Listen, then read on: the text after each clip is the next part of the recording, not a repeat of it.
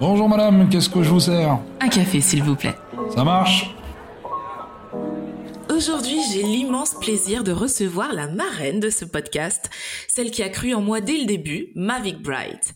Coach mindset certifiée, elle aide des milliers de femmes à devenir la meilleure version d'elles-mêmes.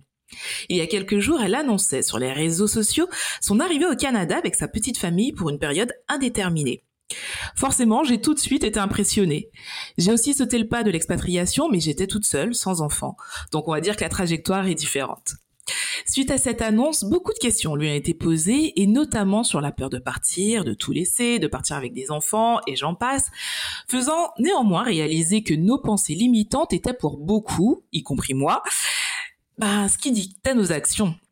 Donc durant cette conversation, nous parlerons de nos peurs, comment y faire face, et quand même passer à l'action. On va parler aussi du rêve et euh, comment faire quand c'est bien de, de réaliser son rêve Des questions que tout le monde se pose, mais euh, je crois que la meilleure pour répondre à ça, ben, c'est Mavic. Donc, avant de la recevoir, si toi, tu as envie de changer ta façon de faire, d'impacter le monde, ben, moi, je suis Tia Brown Sugar, une touche à tout qui pense que les gens qui brillent n'éteignent pas les autres. Et autour d'une tasse de café, je t'emmène découvrir ces étoiles. Des personnes qui, à travers leur parcours et leur histoire, partagent d'autres façons de faire, de vivre, de consommer, de penser, mais surtout changent les choses. Si tu as aimé ce podcast, abonne-toi pour ne rater aucun épisode. N'hésite pas à le commenter, laisser 5 étoiles sur Apple Podcast pour m'aider à le faire découvrir. Je t'en remercie. Maintenant, prends une tasse, installe-toi et déguste ce moment. Bonjour Mavic. Hello. Comment vas-tu? Très bien, merci. Et toi? Très bien. Ça va super, ça va super. Donc tout d'abord, merci d'avoir accepté cette nouvelle invitation. Je t'en prie, c'est un honneur, c'est toujours un plaisir. Merci beaucoup. Alors, tu as été la toute première à inaugurer euh, le podcast Ma pause café avec Tia. Donc, tu es une habituée de l'exercice. Je suis quand même obligée de te poser la première question parce qu'il y a eu de nouveaux arrivants entre temps. Tu es plutôt thé ou café? Je suis eau gazeuse. Ça, ça n'a pas changé, même s'il y a de nouveaux Et lorsque j'ai envie d'un peu de fantaisie, je me fais un grand verre de chaude. Voilà. Génial. Ok. Bon, je vais quand même faire un petit thé pour moi si ça ne te dérange pas. ça ne me dérange pas du tout. On est parti alors pour bah, de l'eau chaude et un peu de, thé. Voilà. Oh, pour les personnes qui ne te connaîtraient pas, peux-tu te présenter de la façon dont tu aimerais que les autres le fassent? Euh, je n'ai pas changé non plus. Je déteste l'exercice des présentations parce que ça nous enferme dans une euh, dans une boîte. Euh, je suis courageuse, résiliente et heureuse. Bon, allez, il faut quand même que j'ajoute ma qualité principale. Je suis terriblement intelligente. Mais à part ça, c'est voilà, c'est tout. C'est moi. J'adore, j'adore, j'adore.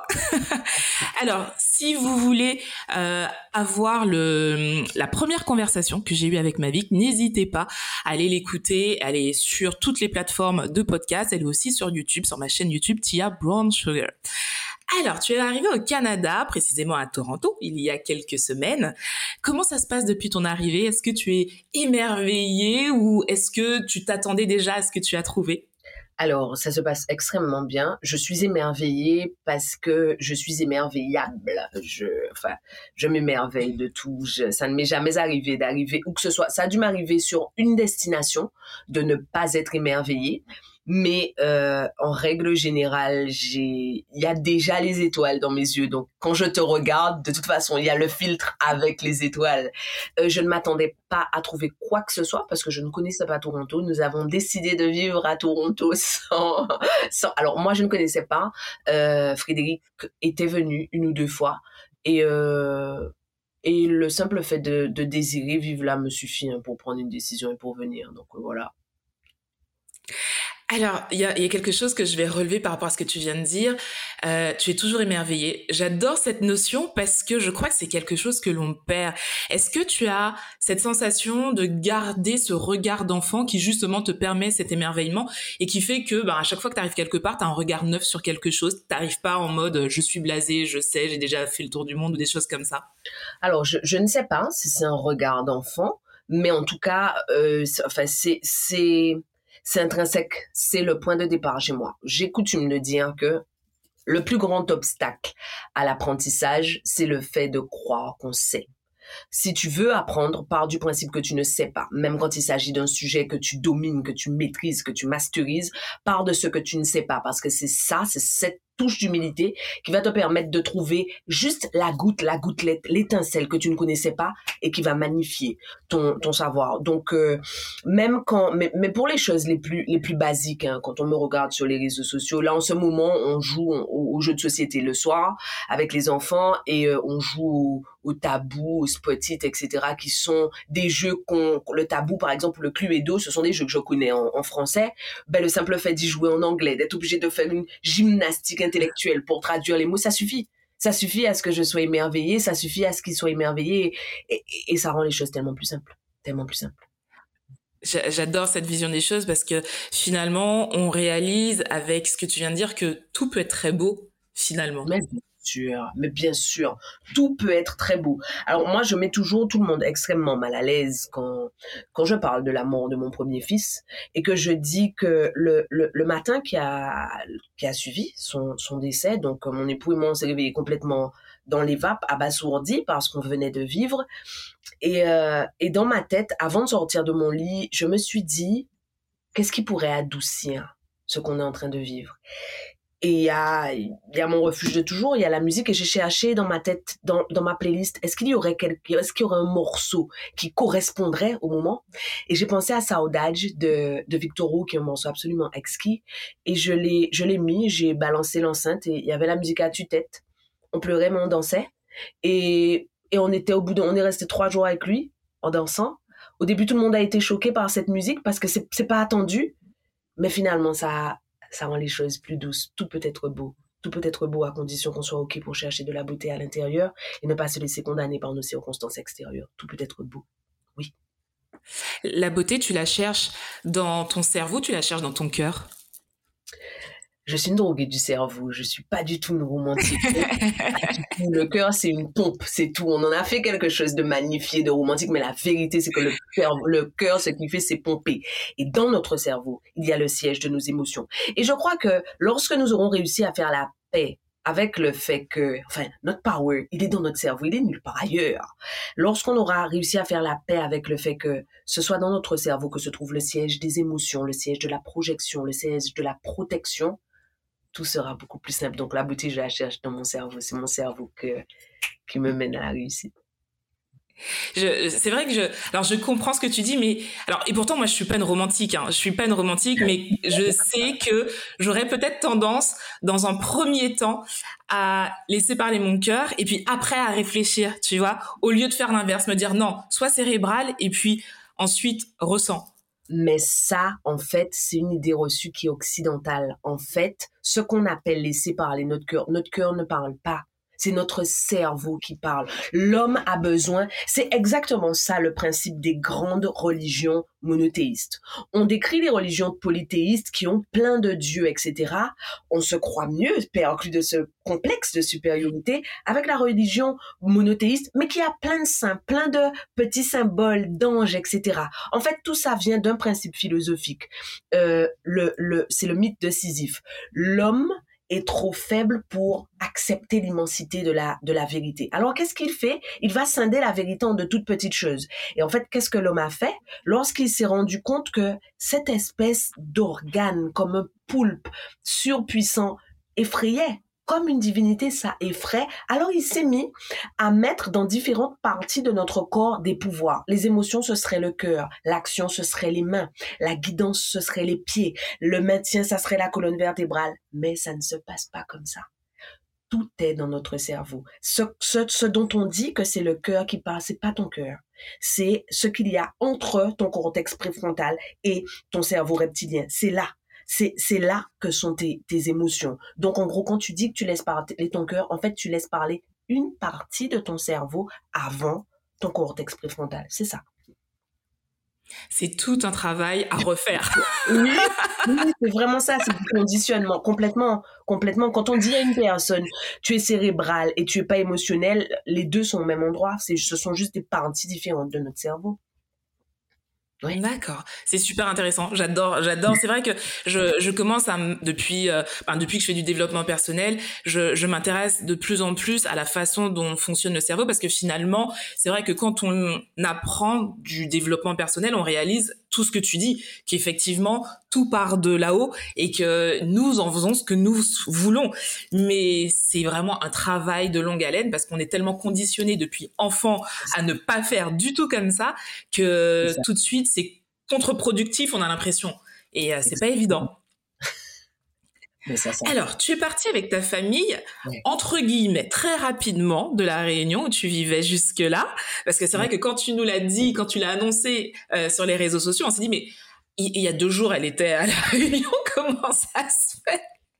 Est-ce que à un moment, euh, tu as eu un doute? Un doute, ne serait-ce que quand tu faisais ta valise, quand tu arrivais à Toronto? Alors, je te pose cette question parce que des fois, la peur part d'un tout petit truc où on se dit, euh, moi, je sais que je suis partie aux États-Unis il y a quelques années pour euh, plusieurs mois. J'étais dans l'euphorie de la préparation, tout ça. Sauf que quand je suis arrivée sur place, je me suis retrouvée à 2 heures du matin sur mon lit. Et là, je me suis dit, mais qu'est-ce que tu fous là? Et la peur est arrivée à ce moment-là, tu vois? Et je pense qu'il y avait peut-être un petit peu de doute à un moment donné. Et la peur est arrivée là. Au final, j'ai quand même vécu la plus grande histoire euh, que je pouvais vivre jusqu'à maintenant. Mais est-ce que toi, tu l'as ressenti à un moment? Non. Je, alors, je suis, je, suis, je suis plutôt quelqu'un qu'on pourrait ranger dans la cage des gens décidés. Alors, il y a une chose que j'ai comprise en, quand j'ai commencé à m'intéresser au human design, j'ai compris que euh, j'ai une espèce d'autorité émotionnelle et donc il ne faut surtout pas que je prenne de décision quand je suis en plein dans une vague émotionnelle. Donc il faut que je laisse retomber l'émotion et c'est pour ça que quand je travaille, je dis toujours aux gens attention, Laissez les émotions vous traverser. Ne vous accrochez pas comme ça à une émotion, quelle qu'elle soit. Et donc, en fait, je sais que il faut que j'attende que l'émotion passe et ensuite je suis en mesure de prendre une décision rationnelle. Ce qui pour moi est un exercice de style extrêmement compliqué parce que comme je me vis comme quelqu'un de décidé, il se passe quelque chose, je décide bam, je me tiens à ma décision. Donc, une fois que j'ai pris la décision, la peur, ça fait partie du deal, mais ça fait tellement longtemps que je me dis que la peur fait partie du deal, que la peur est un warning, que aujourd'hui, sauf grande frayeur, je cohabite avec la peur sans ressentir une présence anxiogène. C'est, tu vois, parfois, je, je crois même que je vis certaines des situations et je n'identifie la peur qu'après coup. Par exemple, lors de mon, mon dernier gros, gros lancement, quand j'ai vu la, la poussée d'acné que j'avais, je me suis dit, ah, ok, j'ai eu peur. Mais juste, par, s'il n'y avait pas eu l'acné, j'aurais, j'aurais pas compris que c'était ça. Donc, tout ça pour dire que, euh, non, j'ai pas eu de doute parce que je trouve que euh, l'homme a tendance à s'enfermer tout seul. Si ça va pas, si ça fonctionne pas, par exemple, on me pose énormément de questions sur le fait que mes enfants puissent faire plus de crises ici, etc. Si ça va pas, on va faire ce qu'on a fait dans un sens, on va le faire dans l'autre sens. Je vais prendre mes valises, je vais prendre mes enfants et je vais me casser. Et enfin, on a fini. J'ai vécu l'expérience. Et je voudrais rebondir sur une chose que tu as dite. Tu as dit, la peur part parfois d'une toute petite chose et, et, parce que le doute c'est insinué un moment et hop, une fois qu'on lui en laisse la possibilité, elle, elle croit. En fait, ça vient d'un biais. C'est un biais qui est identifié hein, lorsqu'on on, étudie le cerveau. L'homme a tendance à amplifier tout ce qui est négatif et à minimiser largement tout ce qui est positif. Ce qui veut ce qui explique que quand tu regardes les infos le soir, tu as l'impression qu'il y a que la merde en fait hein, sur la planète Terre. Il y a rien de bien, il y a pas d'amour, il y a pas de il y a pas de soleil, il y a que la merde. Et en fait, et quand tu parles avec des gens dont on dit qu'ils sont optimistes, il y a toujours cette espèce de petite défiance, comme si l'autre serait une espèce de béat qui ne serait pas conscient de ce qui se passe. Tout simplement parce que naturellement, l'homme ayant tendance à focaliser sur ce qui est négatif, la personne qui fait différemment et qui a dû faire un travail de reconditionnement de son cerveau est vécue comme un danger. Elle est vécue comme un danger parce qu'elle ne voit pas la même chose que toi. Et en ne voyant pas la même chose que toi, elle rend ta, réflexion inconfortable. Donc oui, oui, oui, tu as tout à fait raison. La peur part d'une toute petite chose et de notre tendance à amplifier ce qui est négatif. Mais comment on fait pour justement voir du positif quand la peur nous montre le négatif? Comment on fait ça? Par quel tour de magie on fait ça? Alors je suppose que ça vient encore du cerveau, donc il y a certainement rien de magique là-dedans. Mais est-ce que tu peux nous expliquer quelle est la mécanique pour, pour qu'on puisse le faire? Alors, ma, réponse va être extrêmement décevante. Euh, en fait, pour moi, il faut partir du point de départ. La perception que nous avons de la peur. Moi, ce que je vois autour de moi, ce sont des gens qui luttent pour ne plus avoir peur. C'est une hérésie. La peur est la résurgence de notre instinct de survie. L'homme a besoin de la peur. C'est la peur qui a permis à l'homme de survivre à, à, toutes ces, à toutes ces ères. Et donc, la première des choses à faire, c'est faire la paix avec la peur. Enfin, la, la peur n'est pas quelque chose de négatif et la peur n'a pas vocation à nous arrêter. Nous, nous servons de la peur comme excuse ne pas faire, en attendant qu'elle ne soit plus là Est-ce que quand tu tombes amoureuse d'un homme et qu'il est le fils de la, la plus la plus garce des sorcières, est-ce que tu vas arrêter de faire ta vie avec lui? Si tu fais ça, tu as tort parce que tu l'as laissé décider pour toi. Non, tu vas faire ta vie avec lui et avec un peu de chance, elle va se rendre compte que tu es la machine et que son fils est heureux.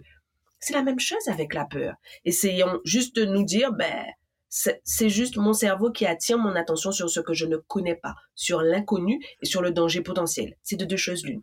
Soit mon enfant intérieur a besoin d'être rassuré, alors je vais prendre la peur comme une pelote et je vais la dépioter petit à petit. Qu'est-ce qui me fait peur? Qu'est-ce qu'il y a en dessous? À quoi je pense? À quoi ça me rappelle? Qu'est-ce qui réellement me met dans l'inconfort? Soit ton enfant intérieur a besoin d'être rassuré, soit tu fais partie de des gens comme moi qui se disent de toute façon le meilleur moyen de ne plus avoir peur, c'est de faire. L'action a des vertus de clarification.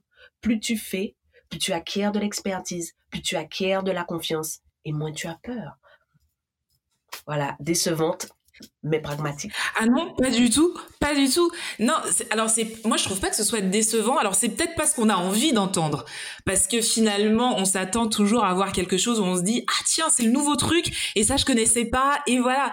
Alors que non, finalement ce que tu dis c'est quelque chose de très rationnel en soi et euh, et c'est vrai que au fond c'est de la logique, mais c'est pas évident de, de l'accepter en fait, parce que ça va pas dans le sens où on voudrait aller. Et tu vois, j'ai une question par rapport à ça.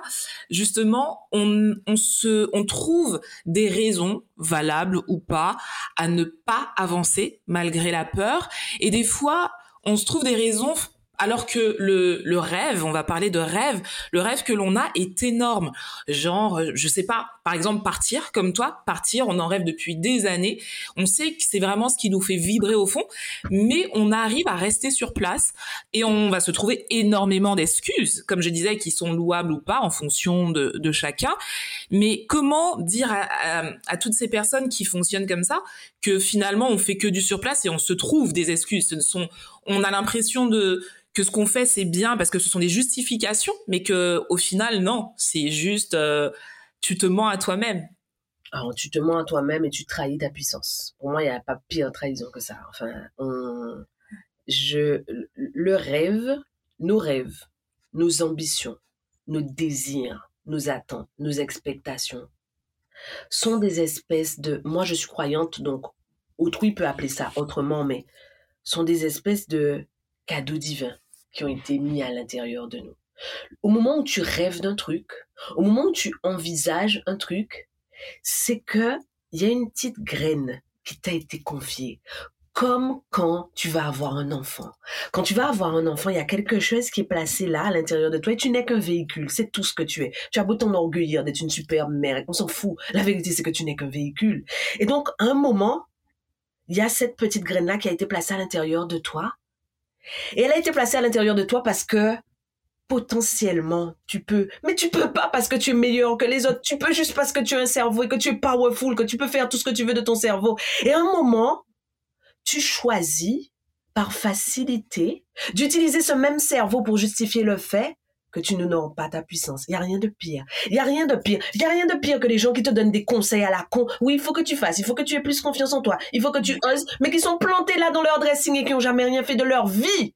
Pourquoi on écoute des gens qui sont plantés là? Et peut-être que si on était plus sélectif dans les conseils qu'on écoute, peut-être que ceux qui nous donnent des conseils seraient plus incités à eux-mêmes aller au bout Peut-être que si on nous aiderait, de quoi tu parles là, toi là? T'as rien fait. Tu me parles de quoi Une fois, j'étais pas trop, j'aimais pas trop ce que ce que Tony Parker faisait. comme joueur, j'étais pas ému par son jeu. Et un jour, je l'ai vu sur Canal+. Il était invité, je crois que c'était euh, Eddie, je sais plus que, bref, un, commentateur sportif de Canal+, qui parlait, le gars lui tape dessus, lui dit oui, vous avez mal joué, etc. Tony Parker écoute toutes les critiques et au bout d'un moment se lève et lui dit mais en fait, tu as fait quoi, toi, dans ta vie? Tu as marqué combien de, combien Tu es allé dans une équipe, tu as fait quoi? Donc, en fait, c'est facile d'être en costume et casquette et faire genre, je suis un basketteur quand t'as jamais rien fait. Et je pense que si nous étions plus nombreux à avoir le courage de dire ça, c'est politiquement incorrect, c'est terriblement inconvenant, mais si nous étions plus nombreux à pouvoir dire ça, eh bien, avant de donner le conseil, nous prendrions le risque, nous, d'honorer notre puissance. Moi, j'ai le sentiment, lorsque je prends mes enfants, ma valise, ça, on l'a fait exactement en trois jours, mes valises, mes enfants, j'ai le sentiment quand je fais ça, d'être alignée, d'être cohérente, et que quand je dis à des femmes, fais, va, bouge, elles se disent, ouais, c'est donc que c'est possible et que ça vient de quelqu'un qui a pris le risque de perdre. Nous ne pouvons pas gagner si nous avons peur de perdre. Si nous avons peur de perdre notre confort, nous ne pouvons pas gagner. Or, le progrès se trouve au-delà de notre zone de confort. On ne grandit pas dans sa zone de confort. C'est euh, alors pour rebondir sur ce que tu viens de dire. Alors moi, je fais partie de ton programme Ananas Impérial et euh, alors je suis pas du tout payée pour le dire et de toute façon, si vous me suivez sur mes réseaux sociaux, vous savez que je l'ai déjà dit. Je crois que je suis l'exemple parfait de la bonne femme qui avait peur et qui, grâce à justement ce travail qu'on a fait ensemble aujourd'hui, je suis capable de dire, j'ai fait un live il y a pas longtemps avec euh, Tony et, euh, et je me suis entendu dire, non mais je suis une machine. Et il y, a deux ans, mais jamais j'aurais dit ça. Jamais j'aurais dit ça parce que je me cachais derrière mes peurs, je me cachais derrière plein de choses, de pensées limitantes et euh, qui me réconfortaient en fait. Au fond de moi, avec du recul, après avoir fait ce travail énorme, je, je réalise que ça me réconfortait parce que finalement, comme tu le disais très bien, c'est la facilité. C'est la facilité et c'est toujours plus facile de rejeter la faute sur euh, une circonstance, sur quelqu'un, sur euh, la, la crise, tu vois, par exemple. Et c'est toujours plus facile de se dire, mais en fait, c'est c'est pas vraiment de ma faute. Mais si la peur est là, elle est là et moi je peux rien faire. Alors qu'en vrai si. Et on peut tellement. Et ce qui est hallucinant, c'est qu'une fois qu'on a passé le cap euh, d'y aller malgré la peur parce que comme tu dis en fait c'est comme si elle nous donnait la main et on se dit je vais quand même y aller et tais-toi juste tais-toi. Mais je sais que t'es là mais juste tais-toi. Et une fois que t'as fait le premier pas tu te dis waouh waouh c'est énorme. Et même si le pas il est tout petit hein, même si t'as avancé que d'un millimètre hein, mais tu te dis waouh. Et donc vraiment je suis l'exemple parfait que ouais on peut avoir très très peur, mais euh, c'est un travail. C'est vraiment un travail euh, en fonction de chacun qui peut être plus ou moins facile, mais euh, ça vaut le coup. Vraiment, vraiment, je, je te rejoins à 100%, ça vaut le coup. Vraiment. Alors une question justement qui est liée à ça, dans un de tes réels, tu dis euh, alors, je vais, le dire texto. Tu dis le courage n'est pas l'absence de peur, mais c'est la regarder dans les yeux et agir. Alors c'est vrai que tu vois là on vient de le dire, je viens de dire que je suis l'exemple, mais en même temps je suis persuadée qu'il y a des gens qui vont me dire mais oui mais c'est inconfortable, ça peut être douloureux, euh, ça peut être difficile. Est-ce que c'est pas contre nature de se dire j'avance malgré ça? Non, parce que l'être, le vivant a trois réactions face à la peur la tétanie, la fuite ou l'attaque.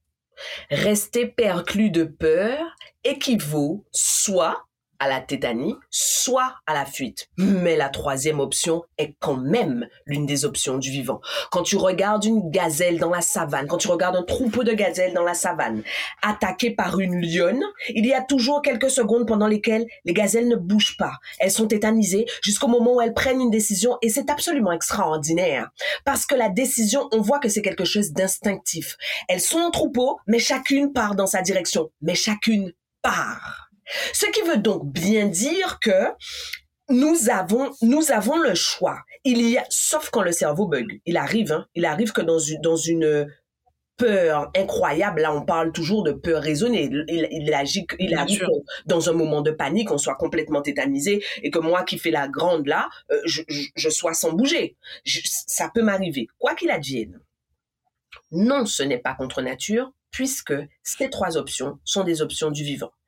Et l'être humain est un être d'habitude. Je suis toujours doucement amusée par les gens qui me disent, ah non, moi j'ai horreur des habitudes, je n'ai aucune habitude, je n'ai pas de routine. La vérité, c'est que le simple fait de se dire ça est déjà une routine. Le simple fait de changer régulièrement ses habitudes est une routine. L'homme est un être d'habitude. Ce qui veut dire que notre cerveau le job de notre cerveau, c'est un, nous maintenir en vie, deux, nous simplifier la tâche. Comment il nous simplifie la tâche? En essayant de transformer le plus de choses possibles en des habitudes de façon à ce que nous n'ayons pas à réfléchir.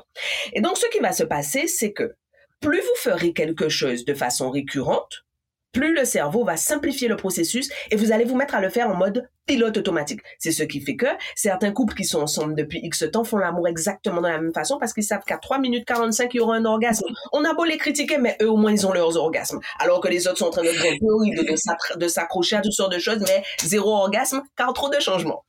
Et donc, ce qui va se passer, c'est que à partir du moment où tu vas habituer ton cerveau à agir pas malgré la peur, avec la peur, ça va devenir ça. L'attaque va devenir sa façon de fonctionner et par défaut, c'est ce que ton cerveau fera. Moi, je le répète tout le temps.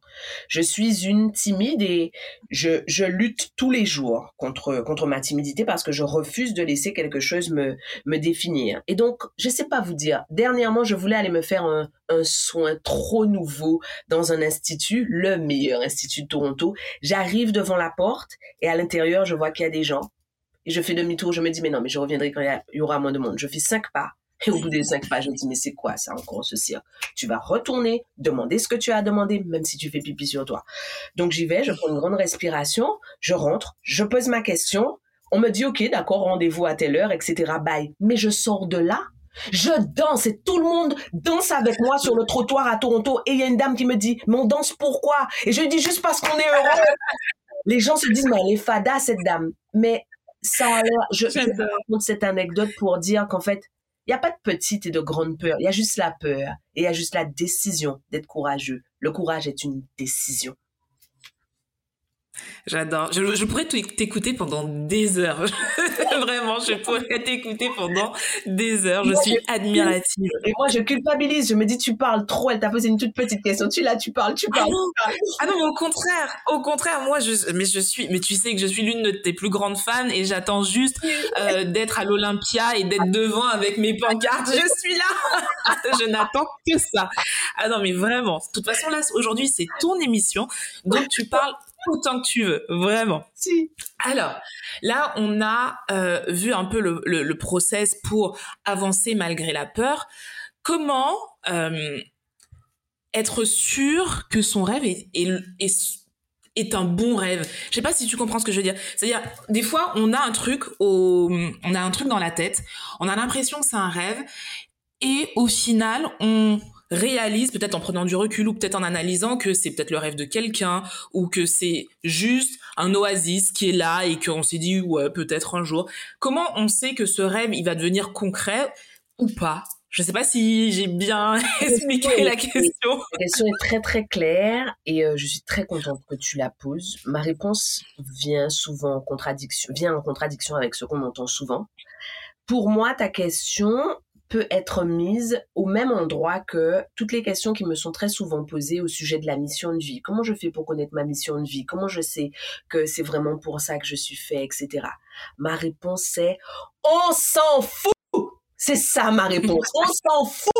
J'en ai marre de voir des femmes assises sur le rebord de la quatre voies regarder leur vie passer parce qu'elles sont pas sûres d'avoir trouvé leur mission de vie. Tu vas pas trouver ta mission de vie en laissant tes fesses s'élargir sur une chaise. Lève-toi, bouge-moi ces fesses. Et dans l'action, il y a de la clarté. Dans l'action, il y a notre vision. Dans l'action, il y a notre réalisation. Qu'est-ce qu'on en a à faire que finalement, j'entends les gens me dire, ouais, j'ai perdu trois ans dans cette relation, j'ai, j'ai perdu tant de temps dans ce boulot. Tu as pas perdu, tu as grandi. Et on s'est pas servi de toi, tu as aidé l'autre à grandir. On ne t'a pas utilisé, tu l'as accompagné sur ta croissance, sur sa croissance. Tu es la machine, tu es le soleil de ton système solaire. Moi, ce que je pense, c'est il est important d'avoir, de rechercher juste l'alignement. Alors là encore, on me demande très souvent, comment ça, comment tu sais que tu es aligné? Tu sais que tu es aligné, hein? Comment ça, comment tu sais que tu es aligné? Est-ce que tu te sens bien le matin quand tu te lèves? Est-ce que tu te dis, oh yes, la vie que je vis, c'est la vie que j'ai envie de mener? Est-ce que quand tu parles, tu as le sentiment que tes actions, tes pensées, tes émotions et ta vision sont en cohérence? Est-ce que tu as le sentiment d'être quelqu'un de complet ou est-ce que tu as un sentiment de schizophrénie? C'est ça l'alignement. On est en train d'en faire quelque chose d'hyper abstrait, mais tu sens dans ton corps quand tu es aligné. Tu sens dans ta, dans ta vie quand tu es aligné. Pour moi, le seul véritable danger qu'il pourrait y avoir à consacrer du temps, de l'énergie au mauvais rêve, ce serait de vivre le rêve de quelqu'un d'autre. Ça, là, on s'en fout pas. Parce que c'est vraiment la mouise. Ceci étant dit, ce dont moi je me suis aperçu, c'est que celles qui ont tendance à être engluées dans le rêve de quelqu'un d'autre sont celles qui n'ont pas eu le courage de définir leur rêve. Toutes celles qui me disent, je sais pas ce que je veux, mais je sais ce que je ne veux pas. C'est de la merde, savoir ce qu'on ne veut pas. mais c'est vrai. Tu es en train de te concentrer sur ce que tu ne veux pas.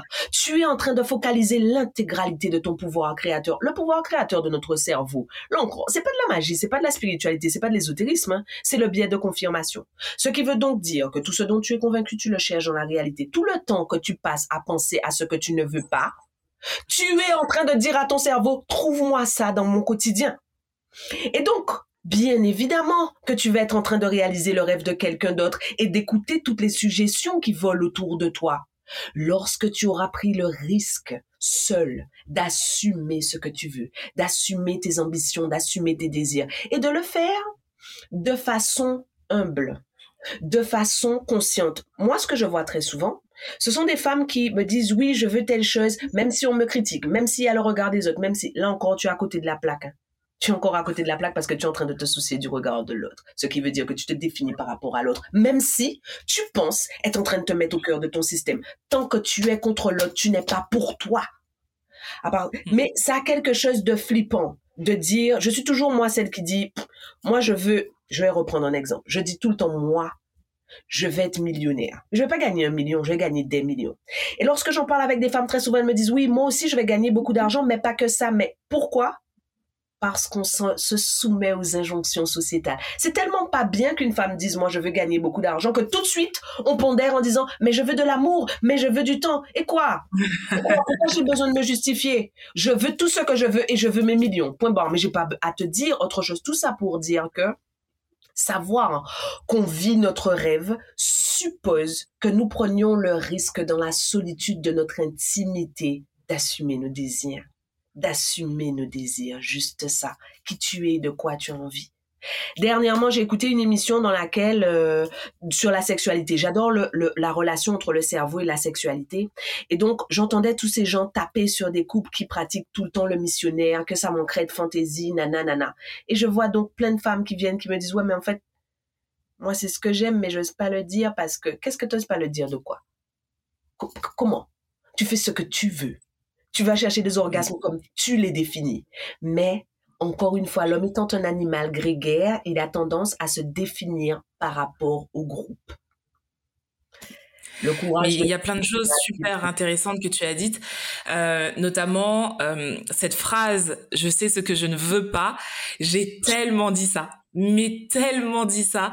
Et alors, je disais ça surtout euh, en amour. Bah, Surtout en amour, j'étais la meuf, j'étais la meuf qui disait, tu sais, mais très sûre d'elle. Non, mais euh, je sais surtout ce que je ne sais pas ce que je veux, mais je, en tout cas, je sais ce que je ne veux pas. Et ah. j'ai dit ça pendant tellement longtemps, mais tellement longtemps, jusqu'au jour où euh, c'était il y a cinq ans. Il y a cinq ans, j'ai décidé de ce que je voulais. Évidemment mais le et, et je me rappelle c'était une conversation avec une amie. Euh, d'ailleurs Ludivine Rétori si tu nous écoutes ma chérie je te fais un énorme bisou. Elle est venue me voir et, euh, et elle me disait mais Sine je comprends pas. Je ne comprends pas qu'une femme comme toi euh, tu sois encore avec ce genre de mec. Qu'est-ce que tu veux?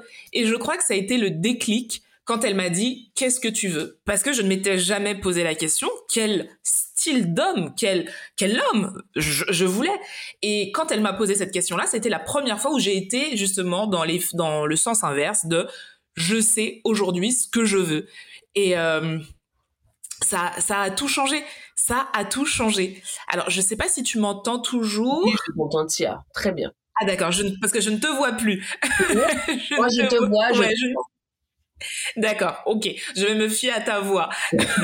Mais c'est vrai que c'est à ce moment-là que je me suis dit, ben, qu'est-ce que tu veux en fait, réellement? Et l'année d'après, je rencontrais mon mari. Évidemment, mais bien sûr, mais enfin, le biais de confirmation. Tu t'es mise à te concentrer sur ce que tu voulais et donc tu as envoyé l'information à ton cerveau de ce que son job était de trouver dans le quotidien, ce que tu voulais. C'est fait. C'est aussi simple que ça. C'est, euh, mais alors c'est aussi simple de le dire, c'est un peu moins facile de le faire, mais c'est vrai que changer son son son mindset, changer ce qu'on se dit, la façon dont on se parle, on, peut penser que c'est bizarre, mais c'est la clé en fait. La façon dont on va se parler, la façon euh, dont on va dire je veux ça, et surtout la, manière positive dont on va dire les choses a un réel impact. Et c'est vrai que des fois on se dit non, ce sont que des mots, mais finalement les mots conditionnent euh, notre état d'esprit. Bien sûr. Moi je reprends toujours le même exemple. Quand un bébé a faim, ou alors quand il commence à parler qu'il veut un biberon. Il arrive, il n'y a pas de s'il te plaît, il n'y a rien. Il y a je veux ça. Et en fait, tu, tu te demandes pas est-ce qu'il veut autre chose hein? Quand il t'a montré ce qu'il veut, quand tu essaies de faire ta maline et de lui donner une petite pomme à la place du lait, mais presque il te crache ta pomme au, visage, puisqu'il t'a montré le biberon.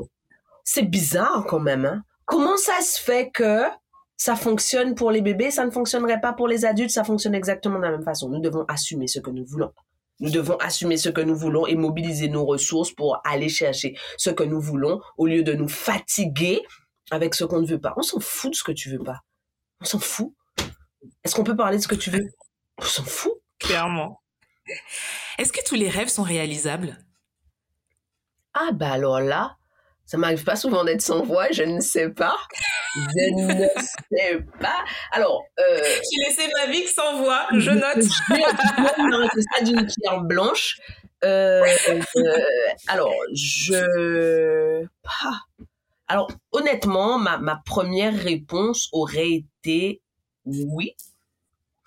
Mais si je prends du recul, je pense que tous les rêves qui 80 19% des rêves qui nous impliquent nous sont réalisables.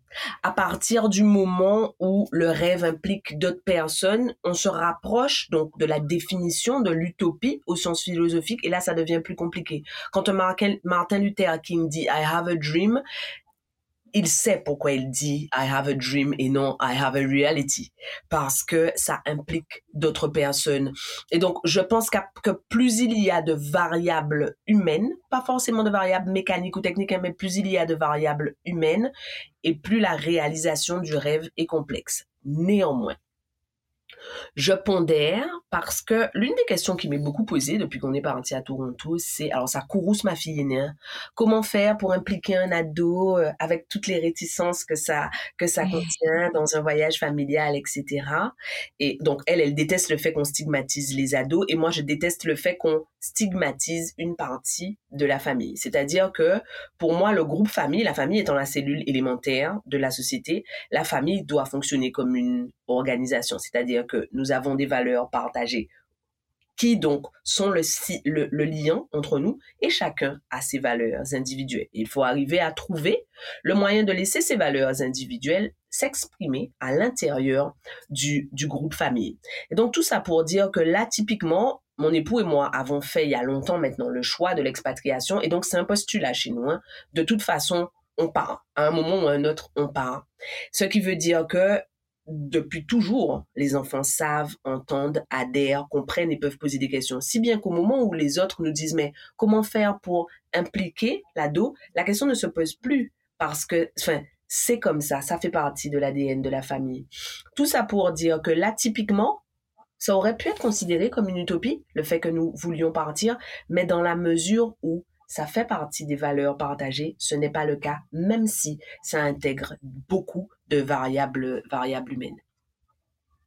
Bah, je vais rebondir sur les enfants parce que c'est vrai que j'ai vu beaucoup de personnes posaient des questions par rapport aux enfants et j'ai l'impression, tu me diras ce que tu en penses, qu'on a très souvent, quand on a des enfants, tendance à reporter ce qu'on ne fait pas par rapport aux enfants. Est-ce que c'est pas une charge peut-être trop importante que, bah, que les gamins n'ont pas demandé? Mais bien sûr, mais évidemment. Mais bien sûr, c'est la même chose que la maman qui reste chez elle, qui dit je reste pour me consacrer à ma famille, qui fait chier ses enfants. Tu en as plein qui sont des mamans adorables, qui adorent ça. Moi, j'ai des amis qui m'ont toujours dit moi, je veux me marier avec un homme que j'aime, qui a de l'argent parce que je vais rester chez moi, prendre soin de ma famille. Celles-là, elles sont bien, elles sont à leur place, elles sont dans leur rêve. Mais tu as les autres qui donc pensent que c'est bien de se sacrifier pour l'autre, qui ont une vision sacrificielle de la famille et qui font l'enfant porter le poids de ses choix, qui quand l'enfant est en âge de partir, lui disent comment tu peux me faire à moi alors que je te donnais pour toi, qui ont besoin d'aller vivre chez les malheureux quand ils ont besoin d'aller chez eux. Ce que je, ce que je dis moi, c'est que l'ère néo-moderne, en voulant tellement s'inscrire en faux contre les époques passées a perdu le sens du milieu. C'est-à-dire qu'il y a eu des, des, des, centaines d'années pendant lesquelles l'enfant n'était pas considéré comme un être humain et donc n'avait pas voix au chapitre, n'avait pas le droit de, de, de faire des choix. Et aujourd'hui, nous sommes arrivés dans l'extrême inverse où on demande aux enfants de faire tous les choix. Mais c'est bizarre. Quand on reprend les livres de, de, de, de psychologie classique, on te dit qu'un enfant a besoin de cadre et qu'un enfant a besoin de profiter du fait d'être un enfant. Moi, ce que je vois très souvent, ce sont des mamans qui me disent oui, mais je veux pas qu'il s'énerve, je veux pas qu'il soit fâché contre moi, je veux pas qu'il m'en veuille, alors je le laisse décider. Hey, c'est notre job de les laisser nous en vouloir. J'en ai voulu à mes parents et je les aime de fou. Mes enfants m'en veulent, par exemple, ils trouvent que je suis une tocarde, une ringarde parfois. Mais le reste du temps, ils trouvent que je suis la maman la plus cool du monde. Je suis OK pour qu'ils m'en veuillent parce que je suis OK pour assumer le poids de certaines décisions. Pour faire, je, je peux concevoir que parfois tu ne comprennes pas ma décision, mais mon Dieu, c'est ça qui fait qu'on a, qu'on a 30 ans de décalage parce que j'ai vu parce que qui vole plus haut voit plus loin et pour l'instant je vole plus haut alors c'est moi qui vois plus loin. Et, et, j'assume mais j'assume même plus que ça. J'assume qu'au moment où devenu adulte ils me diront très certainement pour certaines choses maman tu as été nulle à pleurer. Et je dirais j'ai été nulle par amour. Comme mes parents disent j'ai été nulle par amour. Et ok l'amour suffit à excuser certaines choses. Oui on reporte trop de choses sur les enfants. Trop ils sont des excuses toutes trouvées parce que le Graal au 21e siècle est de dire je suis une bonne mère. Sauf qu'on oublie toutes. On fait les comptes à l'arrivée. Je suis une bonne mère. C'est un trip de maman qui se la monte. C'est la personne à l'arrivée qui te dit maman, tu étais une machine. Avant ça, on navigue à l'aveugle. Mais j'adore ta vision des choses parce qu'en fait, tu nous dis que l'enfant, déjà, on l'intègre dès le début et pas à un certain âge. Donc, dès le début, il est intégré euh, normalement, logiquement, dans cette justement dans cette cellule familiale dans laquelle il naît. Par contre, même s'il est dans cette cellule, les parents assument euh, leur choix et assument cette famille. Et donc c'est super important parce que c'est là où on voit l'équilibre finalement. Que oui, l'enfant c'est un être à part entière dans cette cellule familiale, mais les parents sont aussi là pour contrebalancer et assumer les choix qui sont faits. Donc c'est super intéressant vraiment. Complètement. Quand ma, ma, fille est née, lorsqu'il a été question de lui faire, euh, lorsqu'on a commencé à évoquer la question de lui faire sauter une, une troisième classe, mon époux et moi avons dit non. Mais avons dit non en, sachant, hein, euh, quand elle a été testée plusieurs fois, enfin, socialement, c'est une espèce d'adulte coincé dans un, dans un corps d'enfant. Et, socialement, elle est très mûre. Quand tu la vois avec ses camarades, tu, tu vois que la mûre, c'est elle, alors qu'elle a deux ans, deux ans et demi de moins que tout le monde. En revanche, il y a une chose qui était très claire dans notre tête. C'était, moi, je me suis toujours dit, à partir du moment où elle a les mêmes obligations que les autres, elle doit avoir les mêmes droits que les autres. Deux ans, ça fait déjà beaucoup. Mais quand elle a trois ans d'avance et que donc elle arrive, aujourd'hui elle a 15 ans, elle est en terminale, elle arrive, elle a 14 ans, elle est en terminale, les autres vont en soirée, les autres boivent, certains ont des relations sexuelles, certains... Et donc moi, je vais lui dire, tu dois te coltiner le même nombre d'heures, le même nombre d'heures de travail que les autres. Tu dois faire autant de tâches ménagères que les autres. Par contre, tu sors pas, tu bois pas, il y a pas de relations sexuelles, il y a pas, il y a pas. À un moment, faut être cohérent. Et donc, on lui a dit non. Et puis l'incident était clos. Alors, elle n'a pas beaucoup râlé, mais il y a eu toute cette opposition autour, où on nous disait oui, mais vous pourriez la pousser, elle pourrait avoir le bac à 14 ans. Et ma réponse, c'est toujours la même. Quand tu as 30 ans et que tu gagnes 10 000 euros par mois, qui est-ce qui te demande à quel âge tu as eu le, bon, le, bac? Personne, on s'en fout. Et donc, un moment, j'assume d'être la colonne vertébrale qui dit c'est moi qui vole plus haut, c'est moi qui vois plus loin. C'est possible que je me trompe, mais je me serais trompée par amour. Par contre, pour le moment, c'est non. Voilà. J'adore. J'adore vraiment.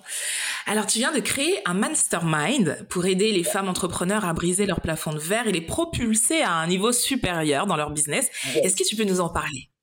Euh, Alors, euh, moi, je sais, je, quand je définis ce que je fais, je dis que c'est du coaching. J'aime pas le mot coaching, mais il en faut bien un. C'est de l'accompagnement basé sur des neurosciences, de l'expérience et du bon sens. C'est-à-dire que tout ce que je conseille, propose, dit, je l'ai testé avant.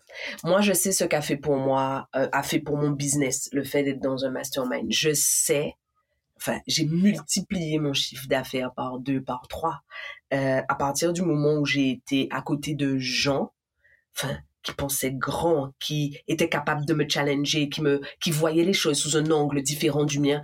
Et je me suis dit, moi, je veux faire ça pour des femmes. Je, je veux leur montrer que, quel que soit ce que tu fais, tu peux faire plus, tu peux gagner plus, tu peux avoir plus de temps libre.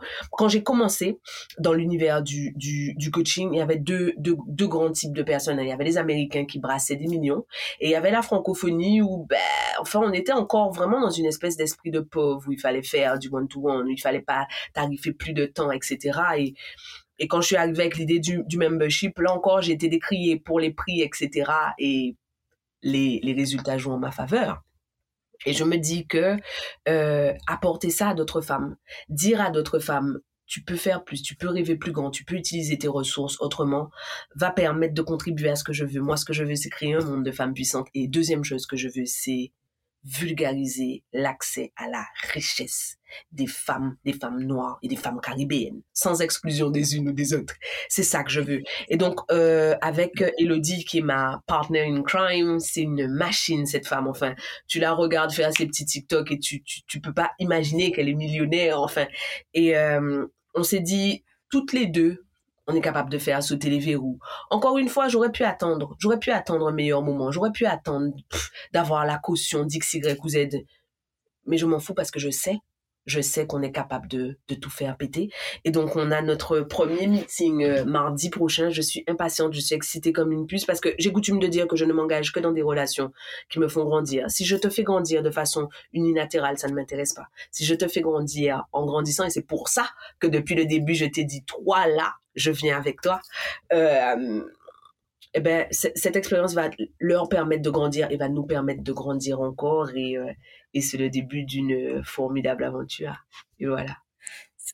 Mais c'est vrai, je me rappelle qu'au début, tu me disais ça justement que que tu croyais en moi et il euh, y a rien de mieux que d'être accompagné par des gens qui vous inspirent parce que toi, je te l'ai dit tout à l'heure, je suis je suis l'une de tes plus grandes fans et quand je vois le travail que tu fais et le, le niveau à, à laquelle tu le fais, je me dis mais c'est ça que je veux incarner en fait. Et c'est vrai qu'un mastermind, clairement, c'est ce genre de projet qui te permet d'y aller plus vite. Alors oui, on peut on peut le faire en six ans. Après, je me dis si tu peux le faire en moins de temps, vas-y. Et arrête d'avoir peur et vas-y. Alors, pour être honnête, moi, je voulais faire partie de ce mastermind pour des raisons financières, je ne peux pas, mais je ne peux pas aujourd'hui. C'est-à-dire que moi, mon, mon goal, c'est de faire partie de ce mastermind. Donc, il n'y a pas moyen, je l'ai dit à mon mari, je l'ai dit. Et le jour, et vraiment, je te le dis, le jour où c'est sorti et que j'ai vu que je ne pouvais pas financièrement. Et tu vois, je me, il y a une période où je me serais dit, non, mais c'est trop cher, machin. Et là, ça n'a pas du tout été euh, ce à quoi j'ai pensé. Je me suis dit, putain, je ne peux pas. Et en fait, ça n'a même pas été une question de cher, pas cher. Non, je mérite ça parce que je sais où ça va m'emmener. Et après, tout est une question aussi de ce que l'on veut et dans quoi on veut investir. Et moi, je veux investir en moi. Et sur le coup, je me suis dit putain, je suis dégoûtée parce que le nombre de messages que j'ai envoyé pour te dire alors c'est comment le mastermind tout ça? Et euh, le jour J, j'étais tellement dégoûtée que même mon mari me dit mais qu'est-ce qui t'arrive machin? Je lui dis non, une mauvaise nouvelle. Il me dit une mauvaise nouvelle, qu'est-ce qui s'est passé? Et je lui dis je vais boire du vin. D'ailleurs, je t'avais dit que j'allais boire du vin. et en fait, j'ai dit non, je voulais participer à un truc et euh, là, je ne peux pas. Donc, je vais attendre euh, la prochaine session. Mais sur le coup, ça, ça me saoule parce que j'étais déterminée à faire partie de la première promotion. Et là, voilà. Et euh, il me dit, mais c'est quoi? Donc, je lui explique. Il me dit, ah, ananas impérial. et je dis oui.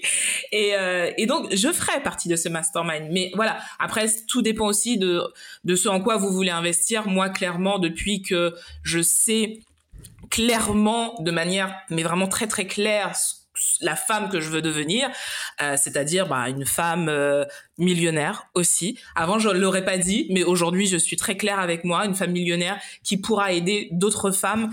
Et euh, je me dis non, mais je veux y arriver dans les années qui arrivent et pas dans 20 ans. Et pour y arriver dans les années qui arrivent, il bah, faut que je sois entourée des personnes qui l'ont fait avant moi, parce que c'est comme ça qu'on apprend. Donc vraiment, ce projet, je le trouve génial. Alors, pour rebondir sur ce que tu disais, j'aimerais revenir sur la genèse de notre, de notre relation. Tu disais, pour grand, c'est plus facile de grandir quand on a des gens qui nous inspirent autour de nous. En fait, l'inspiration est un paramètre qui est vraiment encensé. Le deuxième paramètre qui permet que l'inspiration arrive jusqu'à nous et fasse son job, c'est l'humilité. Et c'est sur ce paramètre-là qu'on ne travaille pas assez.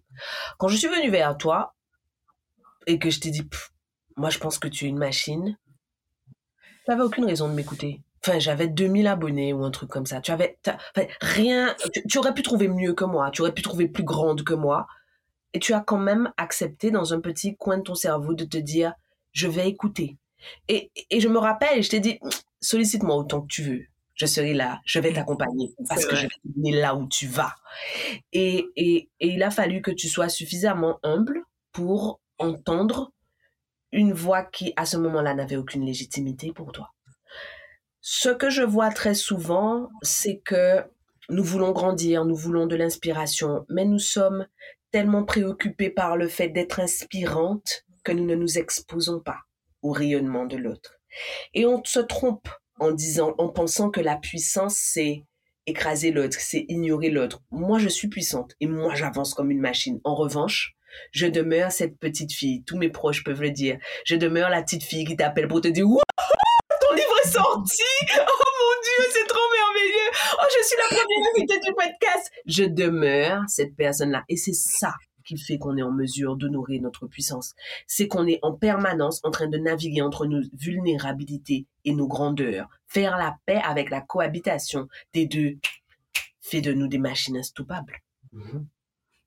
Ouais, clairement. Mais en tout cas, je te souhaite à ton mastermind mais euh, longue vie et de toute façon, je sais qu'il y aura une grande vie et surtout, ah, j'ai une question par rapport à ça. Est-ce que tu as l'impression depuis justement que tu as commencé euh, tout ce travail euh, avec toutes ces femmes que tu accompagnes, est-ce que tu as l'impression que cette notion de richesse, tu vois, parler d'argent, est-ce que tu as l'impression qu'il y a un changement ou est-ce que c'est encore très compliqué pour les femmes de parler d'argent? Alors, c'est compliqué pour les femmes de parler d'argent, mais dans ma communauté, je vois nettement un changement de fou. Certainement parce que moi, j'arrête pas de parler d'argent et que, et que, et que je veux que ce ne soit plus un tabou, qu'une femme ait le droit de dire, je veux de l'amour, je veux des enfants, je veux des orgasmes, je veux de l'argent, mais sans dire il y a un après l'autre avant l'autre. Je veux tout.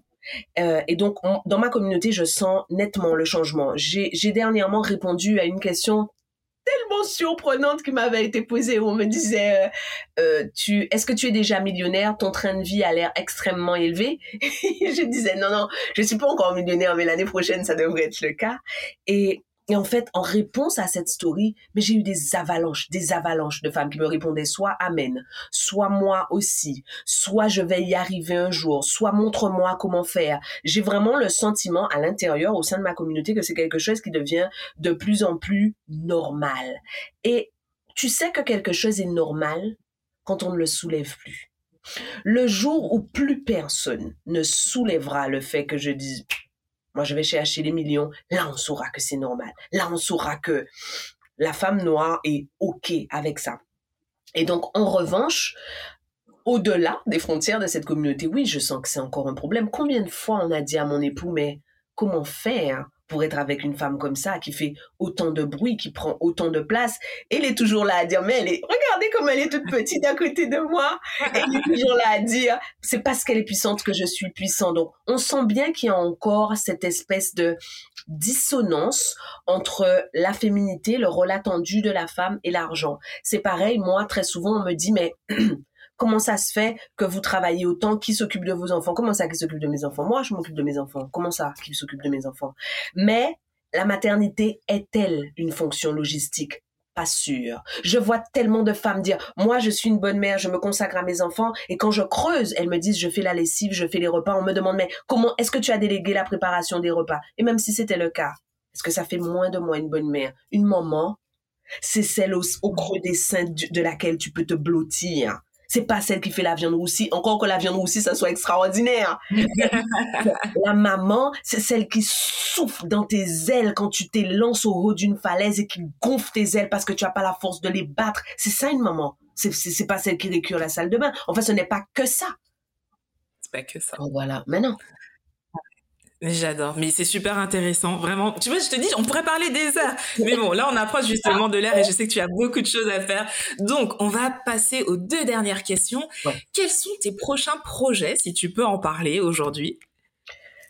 Euh, Ou est-ce que c'est surprise? Réfléchir, parce qu'en fait, il y a tellement de choses dans ma tête.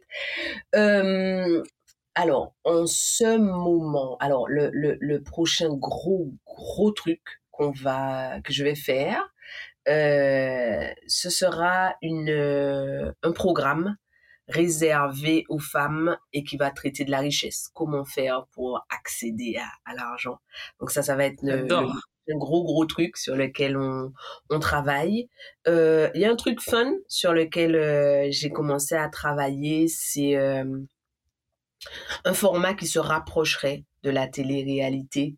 De façon à ce que à partager avec les gens le fait que qu'on mystifie le quotidien des gens qui nous inspirent. Et enfin, mon quotidien est random. Enfin, lambda, lambda. Il y a des câlins, des va me ranger ça immédiatement. Euh, fait tes devoirs. Donc, euh, donc voilà, il y a, il y a ça. Euh, ensuite, évidemment, il y a, il y a mon bébé hein, sur lequel je, je travaille en permanence. Il y a la, la nana impériale, on est en train de travailler sur une application, mais de ouf. C'est-à-dire que quand début décembre, elle va sortir, je vais tout péter.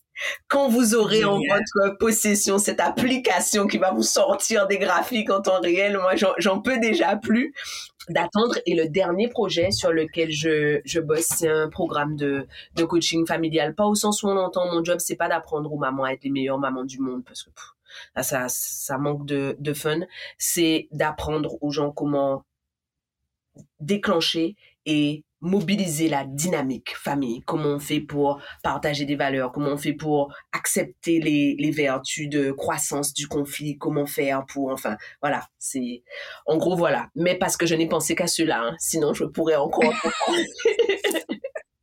Donc, en gros, si on veut savoir tout ce qui se passe, on te suit sur tes réseaux ah, surtout, surtout, faut me suivre sur mes réseaux.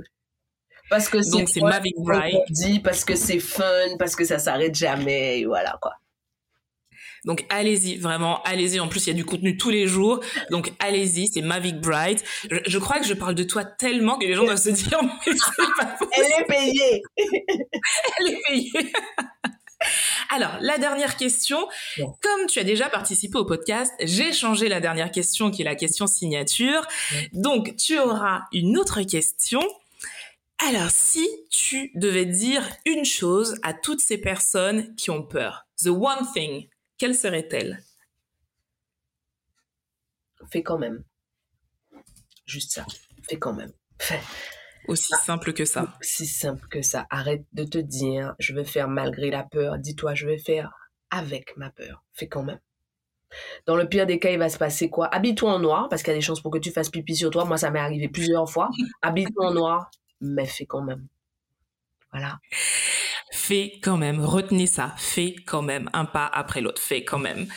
Merci Mavic pour ce moment. Merci, c'est toujours super de t'avoir, vraiment. Et euh, bah, on, on se donne rendez-vous sur tes réseaux sociaux. N'hésitez pas. Tu as aussi une chaîne YouTube. Ah, important. Yes, ouais, j'ai une chaîne YouTube euh, qui est une chaîne familiale sur laquelle euh, on parle de gérer les conflits avec son ado, euh, de la méditation en mouvement chez les tout petits, d'aimer quelqu'un d'ambitieux ou de l'argent dans le couple. On s'éclate sur cette chaîne YouTube. Donc allez voir tout ce qu'elle fait parce que vraiment ça en vaut le détour. Merci à vous de nous avoir écoutés. Votre podcast revient la semaine prochaine, évidemment sur toutes les plateformes de podcast, mais aussi sur ma chaîne YouTube. Je vous fais de très très gros bisous. Prenez soin de vous, prenez soin des vôtres et à la semaine prochaine. Bye bye. Bye.